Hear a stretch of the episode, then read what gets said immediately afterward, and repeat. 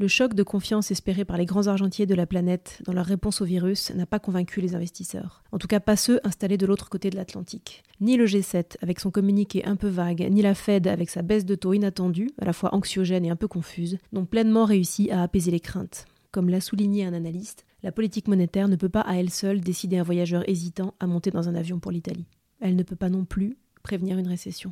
Car au-delà des appels à une relance budgétaire, ce que les marchés attendent, c'est bien une réponse coordonnée des grandes puissances, signalant que malgré le mouvement de fragmentation à l'œuvre depuis 2016, elles sont encore capables de délivrer une réponse mondialisée face à un risque mondialisé. Les ministres des Finances et les banquiers centraux n'ont pas fourni cette réponse-là mardi. La Fed a agi dans son coin, les yeux rivés sur Wall Street, et le G7 s'est de son côté contenté d'un message timide ou sous-entendu trop prudent, insuffisant pour rassurer des investisseurs qui ne sont pas prêts à enterrer la mondialisation.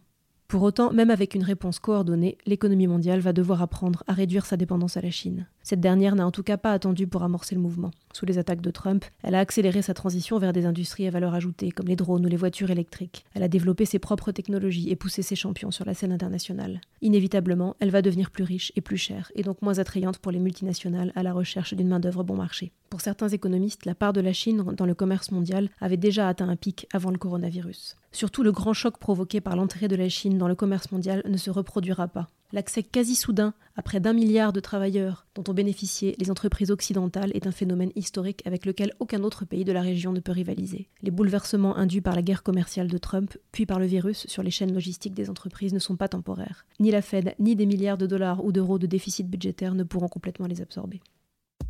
Retrouvez tous les podcasts des échos sur votre application de podcast préférée ou sur leséchos.fr.